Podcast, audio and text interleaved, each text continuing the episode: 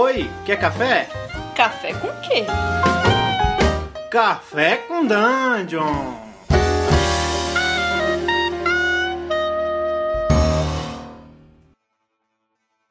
Bom dia, amigos do Regra da Casa. Estamos aqui para mais um Café com Dungeon, sua manhã com muito RPG. Sou Rafael Balbo, estou bebendo um cafezinho preto puro aqui, copinho americano para variar. E hoje eu estou recebendo aqui o Léo. Fala, Léo. É o Chaba do Pensando RPG. Fala, cara. Fala aí, cara. É... Então, tô aqui também tomando meu mate, mate natural, que eu tomo normalmente quando vou gravar. E estamos aí para conversar sobre é, aventuras prontas aí, não é isso? Exatamente. O tema de hoje é aventuras prontas e módulos. É, que é um tema que o Carlito Malvadeza também curte muito. Ele tá na área. Fala, Carlos, bom dia. Bom dia, cara. E aí, tô tomando um cafezinho clássico coado, né? Aquele famoso café de filtro, né? Café pilão. Todos gostam. E vambora. Maravilha. Então, cara, eu particularmente odiava mestrar aventura pronta. Eu achava que não tinha cabimento, eu achava que eu tinha que fazer as aventuras com o grupo e estava acostumado a jogar com o mesmo grupo desde sempre e tudo mais, aquela coisa de campanhas que se arrastam por anos. Então não tinha o costume de usar aventura pronta. De repente, Que babaca, hein? Metido pra caralho. Mas eu era assim também, pariu. eu era assim também. Não, eu também, Dois, jogava aquelas, então. aquela- aquelas campanhas gigantescas e tal, sempre no meu mundo que eu criava, não sei o que. Nunca experimentei muito, eu comecei a experimentar mais, assim, de jogar. Eu joguei logo no começo com, acho que era Hero Quest, eu não lembro um dos dois que vinha quatro mapinhas, vinha até um CDzinho, a First Quest eu acho que era. É, aquele lá eu joguei, mas aí depois disso só aventura pronta e tal. Até mais recentemente eu comecei a pegar as da, da, da 5.0 e o Maze of the Blue Medusa, como eu falei com o Balbi até pro meu podcast lá. É, cara. De forma geral pra mim, de forma geral para mim, cara, é, isso mudou com o DCC, né? Quando eu trouxe DCC pra minha Uhum. vida, que eu comecei a ver os módulos incríveis que eles fazem. Então, Chegou a luz mim, da verdade, né, cara? Chegou a luz da verdade, cara. E eu vi que tem aventuras que são muito melhores do que qualquer uma que eu tivesse feito, inclusive. É, pô, bateu aquela humildade, né? Falei, cara, realmente Harley Straw e tantos outros caras que escrevem aventuras do DCC, os caras realmente têm a manha e são incríveis. Aí eu vi que foi importante para mim jogar aventuras do DCC para eu entender como era o jogo e eu comecei a olhar a coisa por outro prisma, assim, cara. É, Pegando muita sacada de design, né? De aventura, né? é, não só isso, mas também, cara, tipo, qual a melhor forma de você conhecer um jogo, né? A proposta daquele jogo, se você pega a galera Claro. que tá envolvida com ele e que já cria uma aventura naquele, naquela textura, naquele esquema, Eu com aqueles tropos, sacou? Eu acho que aquilo Uhum. funciona muito, muito bem. Isso daí serve muito bem pra, sei lá, você vai jogar um sisteminha pela primeira vez, o sistema tem módulos, tem aventura pronta, usa, cara. Que, porra, normalmente você vai conseguir pegar qual é o sotaque, qual é a textura do sistema rapidamente com o que tem de aventura pronta, e a aventura pronta ela ajuda outra coisa também, na minha opinião, que normalmente, por exemplo, a Paz o- fez isso muito bem com o primeiro Adventure Path do Starfinder, que é usar a aventura pronta de modo a é, meio que colocar o jogo, ou colocar os jogadores e o mestre para explorarem grande parte das regras e da mecânica do livro, né? Porque de repente você faria uma aventura de Starfinder, talvez, não sei, você poderia negli- negligenciar, sei lá, o combate de nave, ou você poderia não dar, não ter muito aspecto social no jogo, não, não ter muito combate, mas a aventura pronta, ela é uma maneira de ensinar para você como caminha a textura do jogo, pelo menos baixo à luz do seu criador, né? Isso eu acho uma coisa legal. Não, e assim, é legal porque, por exemplo, além disso, né, o RPG todo é baseado, se você pegar quase todos os sistemas, D&D, todos eles, eles usam várias fontes literárias, várias outras fontes como inspiração. Então, às vezes, a própria aventura, como eu até falei com o Balbi, que eu tava usando Maze of the Blue Medusa, que é uma aventura bem old school e tal, e como eu não simplesmente, ah, a gente vai jogar isso aqui pronto. Eu encaixei ela dentro do meu jogo, dentro do mundo que a gente estava jogando, e utilizei aquilo, as histórias que estavam ali dentro, ainda para acrescentar ao lore que eu já tinha daquele jogo, sabe? Então você também Sim. pode usar como, como inspiração. Isso que você falou também é muito válido, de que, por exemplo, eu gostei muito do. Eu falei com o Vinzão até no podcast que eu gostei muito da, da 5.0 agora, desse Mina Perdida de Fandelver. Eu achei uma aventura bem legal e exatamente o que você falou, sabe? É, de que ela tá ali exatamente pra galera aprender a jogar o D&D 5.0, entender mais ou menos qual é a pegada dele. E um dos preconceitos que eu tinha, que, é, que talvez seja que o Balbo tinha também, com de jogar, os medos que eu tinha de jogar uma aventura pronta, era ficar muito railroad, né? Que você vai seguir aquilo que tá escrito ali. Mas, por exemplo, você pega o Mina Perdida de Fandelver e ele é muito aberto. Ele tem várias possibilidades, você pode jogar de várias formas diferentes. E aí que é legal, porque na verdade ele também te ensina, o cara que tá começando a jogar, ou até quem é mais experiente, formas de você construir aventuras sem que seja aquela coisa do railroad certinha, você vai seguir o que eu tô mandando Sim. e pronto, entendeu? E isso eu achei muito legal. As aventuras prontas, o que eu acho legal também, é, principalmente, sei lá, por exemplo, pegando as aventuras seminais aí do Lamentation of the Flame Princess, é que o cara, ele escreve comentários na aventura que te ensinam a mestrar o sistema dele. Eu não sei como é uhum. que é no D&D 5, mas é às vezes a aventura pronta ela te orienta até ao modus operandi ali para você mestrar aquele sistema, o cara dar um toque, pô, se o cara, se os caras tomarem essa decisão aqui, cara, força essa mecânica aqui, às vezes o cara dá uns uns toques pro mestre que o cara vai usar depois quando ele parar de usar a aventura pronta e criar a própria aventura, né? Isso, é, cara, isso. É como, é como pedalar bicicleta com rodinha primeiro. rodinha Não, e mesmo quando você. Isso, e mesmo quando você é mais experiente, ajuda muito, e principalmente esses outros módulos, né? Que não necessariamente são o do sistema, necessariamente, assim, mas o dungeons que a galera cria e tal, trazem muitas coisas legais, muitas coisas novas, sabe? E o que você falou, Carlos, aí do, é, é no D&D, por exemplo, Mina Perdida ele já vem com, com até com parte do sistema, então você não precisa comprar nem os livros antes para poder jogar. Você tem o suficiente ali para jogar, acho que até o nível 5 no Mina Perdida, para você ver se você gosta. E se você gostar, você vai atrás do Player's Handbook, etc. Mas isso que você falou é bem legal porque, de novo, quando eu comecei com visão sobre Horde of the Dragon Queen, lá tem uma parte que acho que eles vão, eu não lembro de qual cidade, mas é de bem longe até Waterdeep, depois passam de Waterdeep, em Forgotten Realms, né? E aí ele narra a viagem, separando com vários é, incidentes que podem ou não acontecer, dependendo de com quais, quais NPCs eles falam e etc. Vários, vários incidentes diferentes que podem acontecer ou não, e ele vai te guiando assim de, de como usar é, como você colocar e etc. Que eu achei muito legal, exatamente, que é até o que o Vinzão é, frisou lá, mostra muito como você fazer essa coisa da viagem, né? Com vários acontecimentos, não ser só, ah tá, você saiu de cidade tal e chegou na cidade tal mas como você pode ao longo dos dias ir acrescentando é, encontros sociais e, e, e, acidentes, e incidentes e etc, para tornar aquela viagem muito mais divertida. E, e no Horde of the Dragon Queen ali tá muito bem feito. Tem alguns problemas com aquela aventura, mas essa parte da, da, da viagem ensina muito a qualquer mestre, mesmo mestre mais experiente, como você fazer uma viagem legal, maneira, acontecendo várias coisas, tendo desenvolvimento de personagem, conexão com NPCs, etc, e como isso vai afetar o que vai acontecer, sabe? Achei é, cara, muito legal. Eu, eu, acho que isso deram oportunidade também para você entender outros playstyles de mestre, sabe? Como outros mestres uhum. bolam suas aventuras, bolam suas, suas tramas e tal, e uhum. que situações eles colocam, como eles organizam principalmente, é muito legal. Então acho que como repertório de mestre é muito legal você pegar a aventura pronta para mestrar. Eu sei que tem muito preconceito, mas, cara, eu acho que quem não faz isso tá perdendo bastante oportunidade aí. Agora, uma pergunta. É, vocês já pegaram aventuras prontas ruins para mestrar?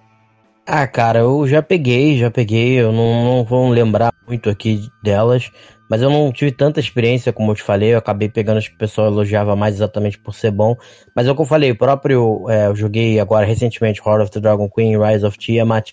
E Rise of Tiamat eu achei melhor, eu achei mais bem feito, mais aberto né? Menos Railroad e tal do que Horde of the Dragon Queen. Só que aí o que, que eu fiz? Por você ter experiência também, mesmo é isso que eu tô falando, mesmo quando você pega uma aventura ruim, tem ideias legais ali, dungeons que você pode falar, tá, isso aqui tá uma bosta, mas eu gostei disso, disso, disso, disso, eu vou usar isso, e aí você transforma aquilo em alguma outra coisa e você usa como inspiração. Porque a gente, como mestre, a gente tá o tempo inteiro é, criando, e, e, é muito difícil às vezes você ficar criando o tempo inteiro coisas legais. Então você pegar coisas que outras pessoas criaram, eu acho maneiro. Tanto é que eu já fiz duas dungeonzinhas pra galera usar que eu deixei no site.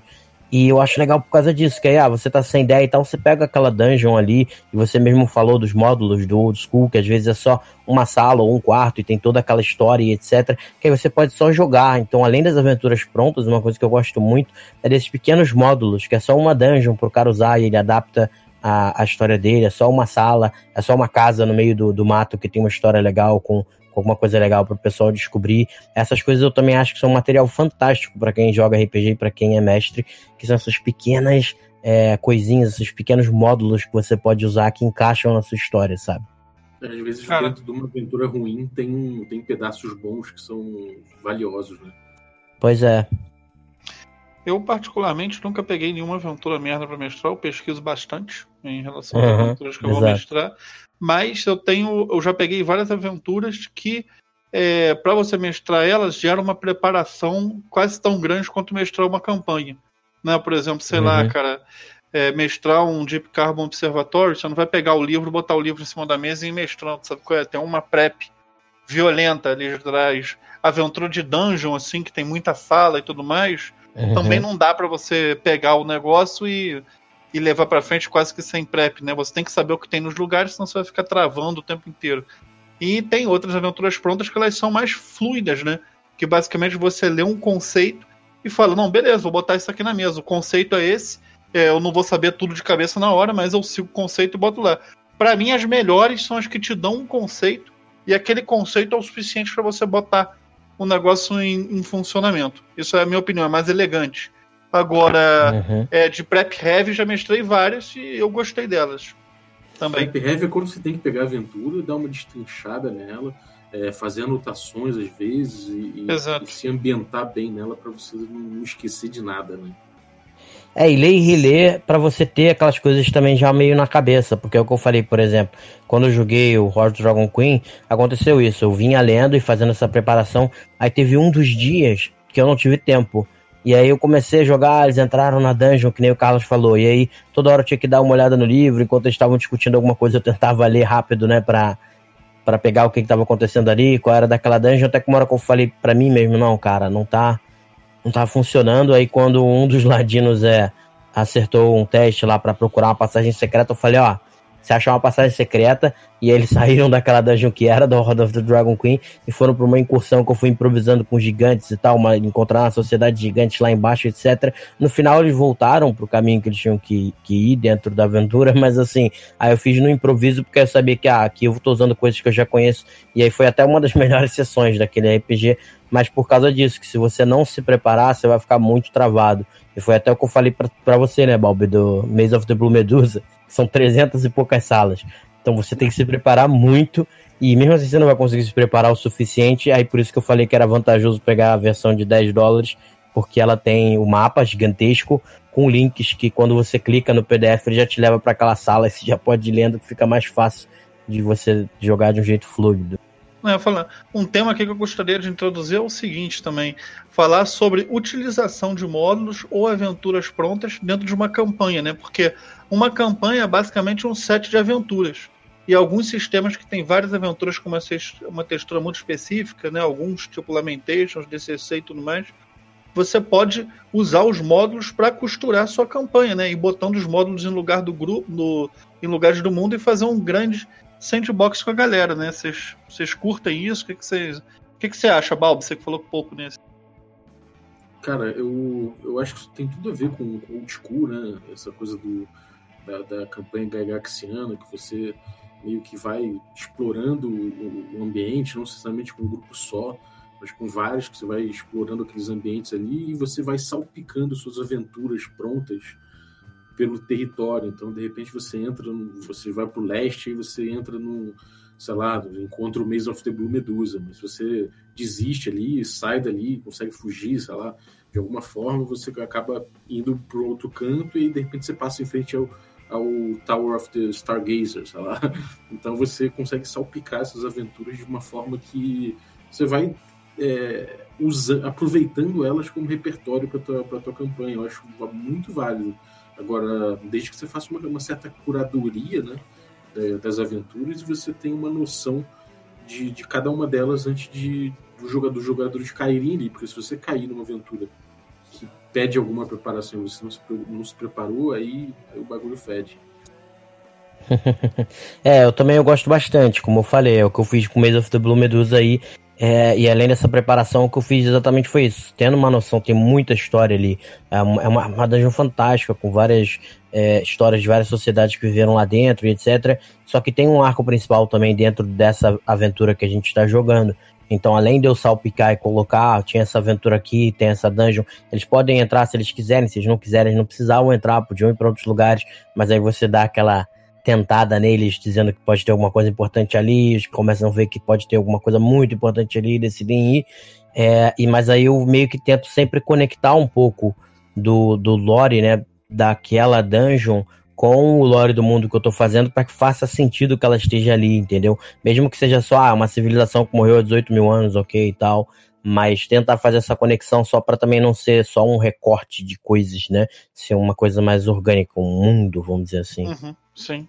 Eu escrevi até sobre esse tema no meu Medium, né? Se o uhum. pessoal quiser, eu faço um jabazinho aí.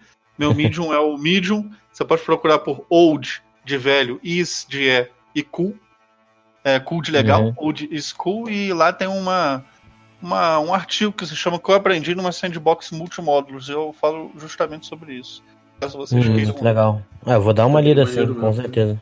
Agora, uma coisa que vocês falaram também aí, que tem tudo a ver, é você saber é, rasgar, né? Você entender o módulo suficiente para você poder cortar determinadas partes que você não julga essenciais e poder mexer livremente dentro dele com segurança de que não vai estragar nada, né? É tipo, é, é bom você saber fazer isso, você adaptar para controlar ritmos, eventualmente, tem que acabar a sessão e não terminou lá e você, porra, tem uma sala que não tem muita coisa importante na frente, você tira essa sala às vezes, joga o grupo para frente, é, só que se essa sala tiver uma coisa importante, um mecanismo que vai abrir um baú na frente, alguma coisa assim, você meio que condena o grupo se você pulou e esquecer dessa, desse mecanismo. Então, existe aí essa coisa de você se você ganhar sim quando você mexe na aventura, por outro lado, se você mexer errado, você, você, você danou o grupo. Né? É verdade. Pois é, pois é. Então exige, de fato, ainda mais se for fazer que nem o módulo, como o Carlos ali falou, exige talvez até um pouco mais ainda de, de, de preparação e tal para poder juntar. Mas eu acho muito legal, que é por isso até que eu falei, eu cheguei a fazer duas pequenas dungeons também lá no site e, e a galera gostou bastante de usar. É, a galera gostou bastante de usar, principalmente a, a extra-dimensional, que é mais para desafiar os jogadores mesmo, coisa meio louca. E, e é exatamente para isso, porque ela, se você mudar pequenas coisas nela, você consegue encaixá-la em qualquer lugar, entendeu? A galera foi para um lugar divino ou extraplanar ou uma coisa mais, mais louca assim é, dentro do RPG e você pode colocar naquela dungeon de um mago ou a ideia mesmo dela de ser meio extraplanar ou, ou divina e tal e aí você consegue encaixar então você consegue encaixar em qualquer RPG isso eu acho muito legal acho que isso até é uma coisa que não dá tanto trabalho para produzir que eu quero fazer mais e que eu acho que se a galera pudesse fazer mais é legal, porque o pessoal pode ir encaixando no, nos seus RPGs, sabe? Porque para mim é, sabe, é muito bom assim, porque você usa ideias de outras pessoas, então você vai aprendendo com as ideias das outras pessoas, serve de inspiração para você e só vai fazer você crescer como mestre, sabe? Sim, outra coisa aí que eu queria adicionar aqui é o seguinte, é muito bom pro pessoal que gosta de mestrar RPG e que é, gosta de mestrar em evento, ou de vez em quando tem a oportunidade de mestrar no grito, é, cara, tenha um módulo predileto, sabe qual é? Eu tenho o meu módulozinho que eu já mestrei ele várias vezes e vou continuar mestrando, sabe qual é? Aquilo ali tá na manga, eu vou te falar uhum. que não enjoa, não. Cada vez que eu mestro um módulo numa mesa diferente, a bagulho é outra coisa completamente diferente. Eu acho que eu tô ficando melhor na mestragem desse módulo e eu tô me divertindo cada vez mais com ele. Então, ter um módulo de estimação para você poder improvisar aquele joguinho maroto no sossego, eu acho maravilhoso. Uhum, uhum. É, sem dúvida. E outra coisa, qual o teu módulo preferido, Carlitos? Qual, pode dizer dois módulos aí que você acha que tem que recomendar pra galera que qualquer mestre tá perdendo sem conhecer. E diz Cara, é, um deles é o Deep Carbon Observatory, que eu acho um módulo lindo, uma, uma é, é, bem grande, na verdade, né? Um livrinho A5, mas bem grandinho, grossinho. Aventura muito bonita, sabe qual é? É num lugar desolado, um sentimento bem pesado, assim, de aridez, meio, um negócio meio depressivo, meio triste, mas muito bonita a aventura, vale a pena ler. O design da, da aventura é maravilhoso.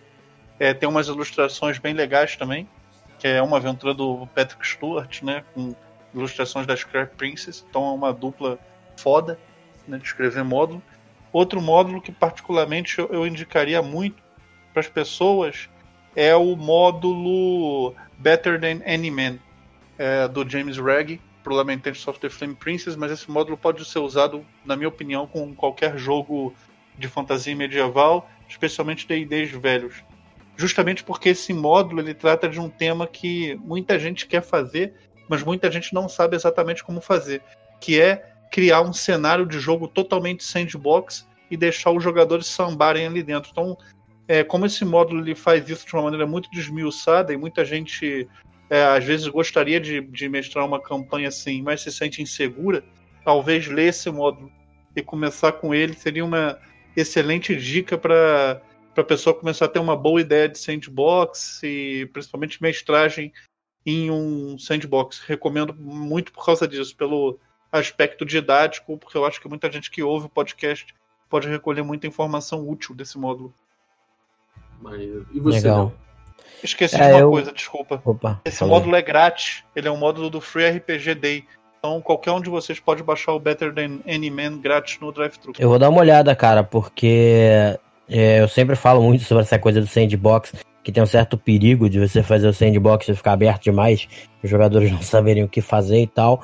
É, e no meu caso, né, que acho que o Cubal vai perguntar, e eu não joguei tantos, eu joguei acho que uns 8 a 10 aventuras ou módulos prontos.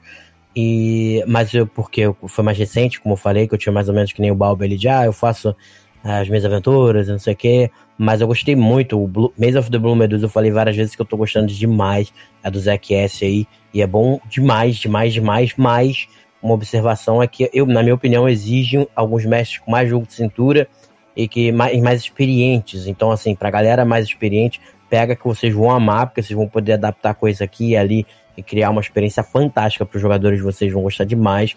Maze of the Blue Medusa, eu não sei se tem de graça, mas tem no Drive Thru RPG por 10 dólares essa versão que tem os linkzinhos no dentro do PDF que assim faz toda a diferença. Acho que eu não conseguiria mestrar sem isso. Então acho que vale a pena pegar, porque também é muito bom. E é como o Carlos falou, você vai poder jogar com quantos grupos você quiser, tá ligado? Porque é muito grande. E dentro do D&D eu gosto do Mina Perdida, aí pelo contrário, para os mestres que não são tão experientes assim, o Mina Perdida de Fandelver eu achei muito legal para você aprender a jogar 5.0. Eu achei uma aventura muito bem feita, curtinha, não é tão comprida assim a campanha. E, e mostra também pra galera exatamente o que o Carlos falou aí é, é uma espécie de sandbox, vamos dizer assim, mas não chega a ser sandbox. É o que eu chamo de que é uma aventura aberta, mas com vários fios de trama para o pessoal seguir, que eles não se perdem tanto assim.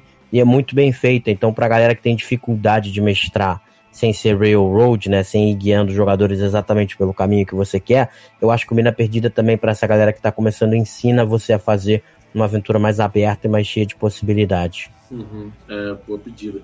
A mina perdida é porque o, o Fandelver perdeu a, a namorada, é isso? tô brincando. você, Balber?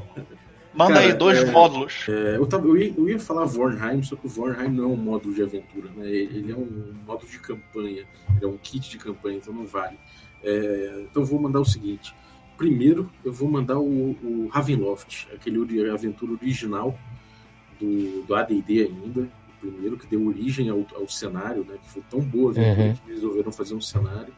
E ele tem algumas coisas muito inovadoras, ainda que fosse diferente do old school do D&D, né? Essa coisa de, de narrativa emergente, todo mundo é, jogando ali meio solto tal. O, o, o Ravenloft ele faz, ele, ele, ele, cria, ele conta é, uma história de certa forma, é, sem tirar a agência, né? Uma, é uma situação, é uma coisa que vai evoluindo aos poucos, mas, mas tem mecânicas ali que são incríveis dentro da história, por exemplo, o baralho de taroca que surgiu ali, e dependendo, é, ele faz você crer praticamente, é quase uma tática de, de ilusionismo que o mestre tira a carta e aquilo ali indica para ele onde vai aparecer o Strade e tudo mais, então isso vai dando dica para os jogadores, então parece uma coisa quase mística, eu acho muito bem feito, acho que é uma coisa que vale a pena por curiosidade todo mundo pegar para ver. É... Uhum. E isso foge bastante do, do, do, meu gosto pessoal pro OSR. Né? Agora, então, para contrabalancear, eu vou falar do eu vou falar do Sailors of the Star, on, on the Starless Sea, que é uma aventura clássica de Dungeon Crawl Classics, talvez a mais clássica, todo mundo que, que pega o Dungeon Crawl Classics pega essa de prima normalmente, porque é um dungeon crawl, é uma aventura bem clássica, Só que, cara, é muito, é muito bem feita, é muito gostosa de jogar, tem muitos problemas de todos os tipos, tem exploração, tem combate, tem, quer dizer, tem possibilidade de combate, tem questões que você pode resolver é, da, da, pior forma ou de uma forma mais tranquila. Então, cara, é muito legal, cara. É, eu gostei muito e recomendo a todo mundo que queira entender o aventura Dungeon Crawl OSR, como funciona. Aquilo ali tem tudo. Tem foreshadowing suficiente, ou seja, antecipação dos perigos. É, cara, é uhum. é incrível. Vale, vale muito a pena pegar, porque é muito bem escrita mesmo, para mim. Uma das, das aventuras melhores escritas de todos os tempos, cara. E o autor, o Straw, tem outras coisas que são pérolas, tipo, como Doom of the Savage Kings e outras coisas que eu recomendo fortemente também. Mas Legal. acho que é isso. É, Léo, onde é que a galera te encontra? O que você está aprontando aí? Os projetos? Não, duvido que não te conheça, mas fala aí. Faz é... Beleza, eu pensando no RPG, né? Que é o podcast lá também, que é, deve ter podcast aí, não sei quando vai sair esse aqui, mas com o Balbi aí vai sair junto, quase junto, enfim, mas um podcast batendo papo com o Balbi também, então pensando RPG o podcast é www.pensandodd.com.br é o site, né, né, no Instagram também, pensando RPG, e, mas no site, como eu falei aqui, eu tenho dois PDFzinhos com, com dungeonzinhas, né, vocês podem usar pequenas e, e tal. Então, se vocês forem www.pensandodd.com.br e for lá nas abazinhas, acho que tem de e-book, alguma coisa assim, vocês vão encontrar uma torre de mago com várias armadilhas loucas e tal para você poder usar. E essa dungeonzinha extraplanar para você poder usar também, que é mais para desafiar os jogadores, dar uma construção de tempo. Então, pra galera que quiser, é, pode pegar lá. E agradeço o convite aí também, cara, que eu gosto muito de vir aí. Eu gosto muito do trabalho de vocês, já sempre falo isso. Então, é, é isso aí. Pô, cara, é sempre uma honra porque o pessoal já sabe, a gente vive falando isso, mas, pô, você é um cara que apoiou a gente desde o início, sempre deu uma, uma, porra, uma mão fuderosa aí para ajudar a gente, então obrigado sempre pela tua participação. E então, sempre aí. apoio também, conte com a gente sempre, cara. Muito obrigado Valeu. E mais uma vez, parabéns pelo Goblin de Ouro, que agora finalmente chegou em suas mãos. É, pois é. Final, depois quase, acho que um ano, quase um ano, seis meses lá, mas chegou. Chegou. Chegou. Beleza, cara. Então, brigadaço aí. E, galera, se vocês estão ouvindo aí nosso podcast na quarta-feira, tem mais stream presencial online, nosso D&D quinta edição, campanha Magic Punk. Então, cola aí com a gente. É, no nosso YouTube vão todas as aventuras presenciais que a gente joga. Então, você pode pegar, se você não consegue pegar a live, pode checar depois lá. É, tem um hiato aí que gente, entre a primeira temporada e a segunda de D&D que a gente jogou vários outros sistemas, então se você tem curiosidade pode colar lá também no nosso YouTube para ver. É, às terças-feiras a gente tem revisando é, uma aventura de cult mestrado pelo Tertulione, chama, é, que é um jogo de horror pessoal, noventeiro, mas repaginado agora com um sistema novo. Então tá muito, muito denso, muito bad vibes, assim como tem que ser. e também revisando com ele o Carlos mestrando Blaze in the Dark, que é um sistema é, um sistema modernão, assim, muito maneiro, com mecânicas muito curiosas e que vale a pena dar uma conhecida, é, fora que a temática é muito legal, de malfeitores dentro de uma cidade tentando sobreviver junto às outras, às outras gangues e tudo mais, então muito legal, cara, confiram aí. E, cara, se você curtiu o podcast, dá uma ajuda pra gente, chega lá no iTunes, dá, dá estrelinhas pra gente de acordo com, com quanto você gostou. Isso ajuda muito a gente, então faz esse favor aí. Vai lá no iTunes e classifica a gente. Muito obrigado e até a próxima. Valeu, galera.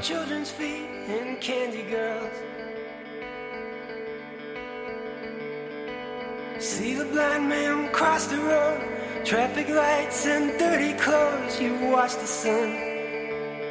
You're on the run and you're waiting there. And you don't care. And the weather fair to remain where you picked a flower to watch it grow. Soil turns to silicon and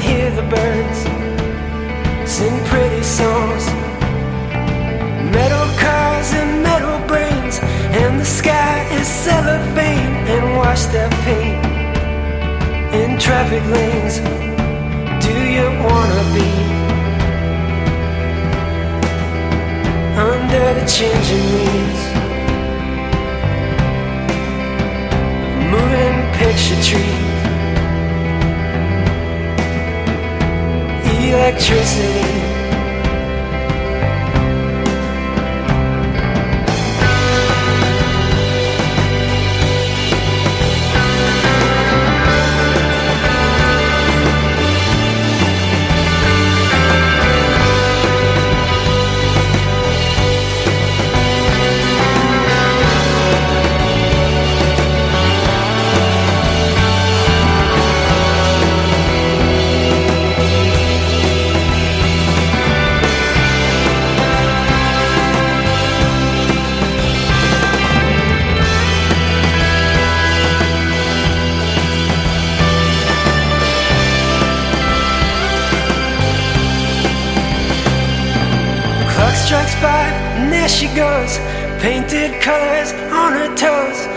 too fast, and not too slow. Off the boys with pretty smiles, shiny shirts, and things to buy. Lifting weights, and dinner dates, and summer starts. And summer ends. in the. You